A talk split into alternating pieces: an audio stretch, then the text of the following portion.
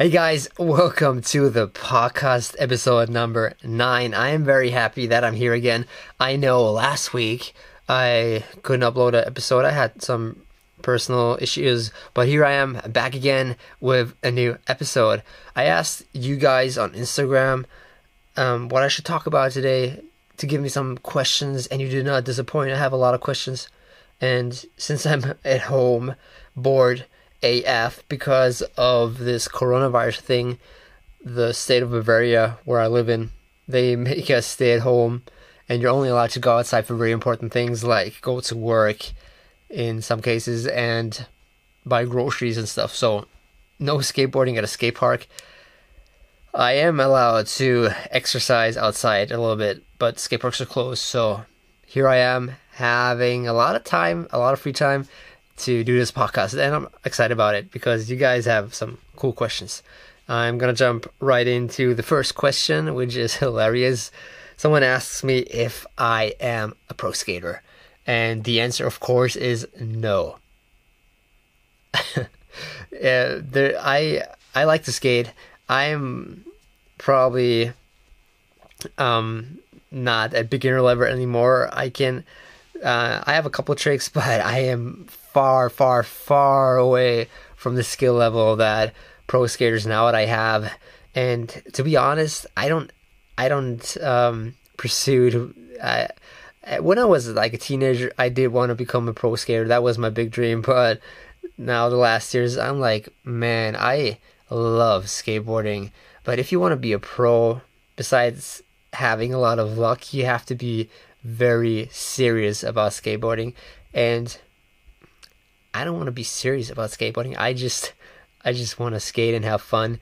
So pro skating, nah, I'm I love watching pro skaters skate and especially street league, X Games, like competing and, and stuff. And it's insane and amazing what these guys do. But no, I I just love it and I just want to have fun. So yeah, I'm not a pro skater, not trying to be one. Yeah. Next question Who is the best all time skater? That is a great question. In my opinion, you cannot say there is the one best skater. There are a lot of skaters nowadays who can do things really good. Some certain things. You have like you have Nyjah Huston who is insane on handrails. Chris Joslin doing the gnarliest stuff down really big gaps and stairs, and that is insane. And also on, on a competing level, Nyjah Huston, of course, he wins everything. That is crazy. But would I say that he's the best of the best? Same with Chris Joslin? Or if you even think about the, the, the stuff that half pipe skaters do, or even like mega ramp, if you ever stood on, on top of a half pipe, that's uh, entire different league. It is insane, and I could never do that. So it is really hard to say who is the best of the best of the best. It's definitely not Tony Hawk. He's probably one of the um, famous, most famous skaters, and he won a lot of stuff. But I wouldn't say he's the best of the best. If it if if I'd asked my friend Alex he's a freestyle skater. He would definitely say Rodney Mullen. He's he's probably his favorite skater, and you could really argue if he's the best because he invented most of modern skateboarding tricks, which is, insane to think about. Inventing your own trick, you have to be really creative and be on a different wavelength to actually actually like do things like that. Of course, back then you didn't have all you had. You had nothing. You, like as soon as you had the kickflip, and you could build from that, and you can start inventing new tricks. But still, it takes a lot of creativity and a different kind of thinking to break out of this what everybody else does.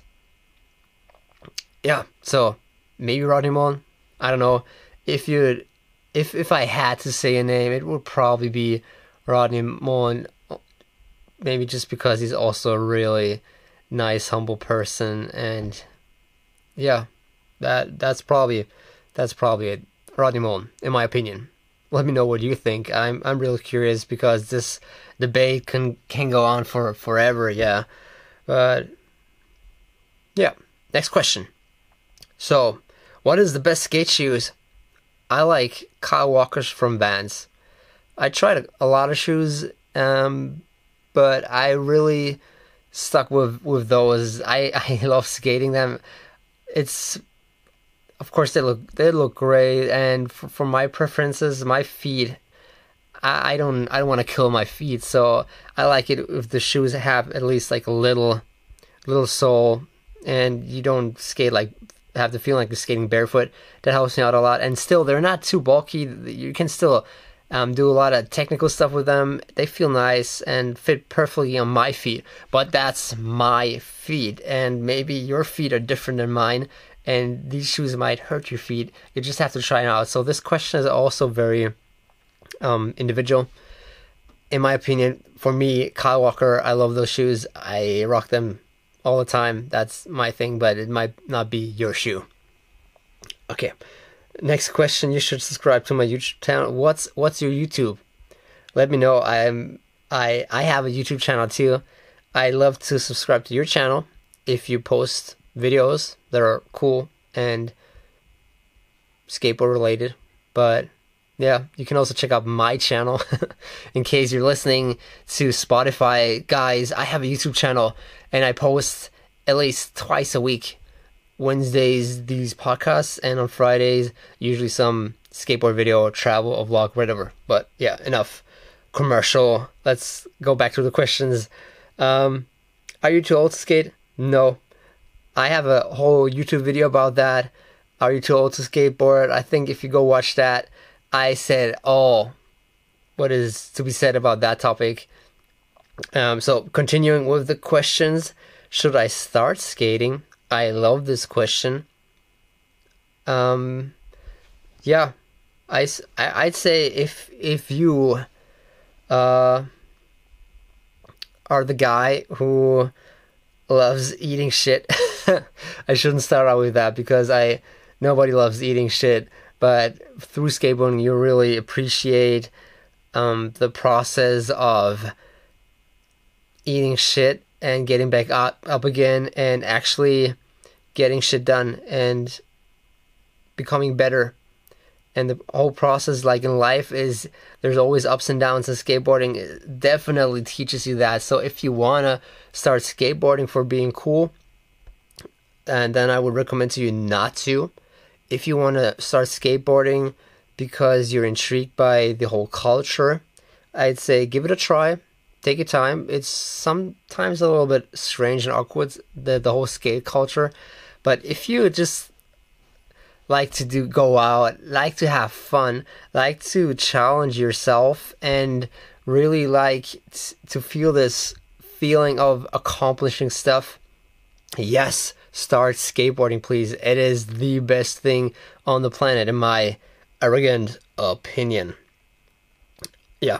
So um that's all I have to say about that. The next question is from my homeboy Lars. Um, how is it at home? Some people can still go out. So Lars is from the Netherlands, and he just recently told me that he's not affected by that lockdown. He can still go outside, and I envy all you guys. I I hate it at home. It's it's terrible, and then the weather outside is so nice. I'd rather be outside. And these days right now, they they really put things in perspective. And I am really grateful for being in a country where I have the freedom to do whatever I want to. And now, when I am at home and I have to be at home, it gives everything a different perspective. So I don't like it here. I'm really grateful for live for living in this in this beautiful country, and as soon as this is over, I'm I'm swearing by God, I'm gonna go out and gonna skate more than ever before. um, yeah. So, uh, next question. Oh, also from Lars. Cool. Um, what do you want to achieve by skating? Well, I talked about not becoming pro. I I I have a couple things on my list. So I am still struggling with my old versus new part for everybody of you who's new to my channel. Um, I made a skate park 12, uh, I think it's like 13, 14 years ago. And it was filmed shitty with a shitty camera. And back then I didn't have that much swag or I didn't care how, um, how bad my tricks were performed. But now here I am, 13 years later, and trying to do this whole skate part again with a better camera and trying to make the tricks better and stuff. And I'm really struggling because back then I did a lot of tricks I don't do anymore. Uh, but yeah, that's a whole different story. That is on my list still, the old versus new series. I want to co- accomplish that. I'm somewhere around, I think 30, 40%. So still a long way to go. And besides that, I am filming for another um, new street part, which will also take some time. And besides filming for for my skate parts. I still want to become better every day. I want to skate more contests, and I will also post a lot of more videos this year about skate contests and actually like me participating in them since my back is good again. And yeah, that is that is the main thing. I have a lot of different things on my mind concerning skateboarding and also like maybe business stuff or what ideas in my head. I, I, I think a lot about that lately, but I have nothing concrete yet. Oh, if you're if you're interested in my ideas, maybe I'll talk about them in a different podcast. Let me know. Write down in the comments if you're interested about what my plans are for the future. Um, yeah, but that's I think all I have to say about my my achievements on skateboarding right now. Next question is from my really good friend and skate buddy Jakob Fischer. he asks me, Kartoffelkopf. I think there's something philosophical behind this question. I do not know. I think, well, Kartoffelkopf means potato head. Potato head. Jake. Yes, exactly. Potato head. I love you, Jake. Um, Violet Green's a really good friend of mine. Danny, she's an awesome jazz player. She asked me what's poppin'. Well, not that much. I am sitting at home doing this vlog and podcast. Sorry, I'm I'm doing a podcast and my my friend, yes, Chris. Chris is here in Germany. She uh, is here in Germany, stuck, and we wanted to do we wanted to go places and now we can't. So that is that is kind of sad but we will survive this. And yeah. But but yeah next next and last question is from Josh. Hey Josh um how many skateboards have you broken uh, in all? I don't know. I can tell you the the number of skateboards I broke since I restarted skateboarding I think it's three or maybe four. I think it's four. And lately I broke a lot of boards, like two or three the the last month, which is really rare for me right now. Uh, but I think it was just bad luck. And before that, the first era of me skateboarding, I broke so many boards. I'm pretty sure the bo- boards um, back then didn't have that great of a quality. I also always bought the cheaper ones because I didn't have money, and I also jumped a lot, big gaps and stuff, so they didn't last at all. I have this one story. I I bought a, a brand new board from at my local skate store back then. I I put it on, and it was this gap, and I jumped down, and it broke right away. And I was like, no, man, that sucks so bad. I have I have a video of that. I have a clip. I think I just recently posted that on my Instagram. I don't know. If not, maybe I'll I'll repost it. It's it's hilarious. But yeah, that is it. That is the last question for now. There will probably be a lot of questions coming in why I did this um, podcast. I'm sorry, guys. You were too late. I didn't get to your questions, but this was fun. Um, I will do that. I will do this again in the future, and Yeah. On Friday there will be a YouTube video. It will be me and Caress carpet skateboarding at home because we were so bored, and yeah.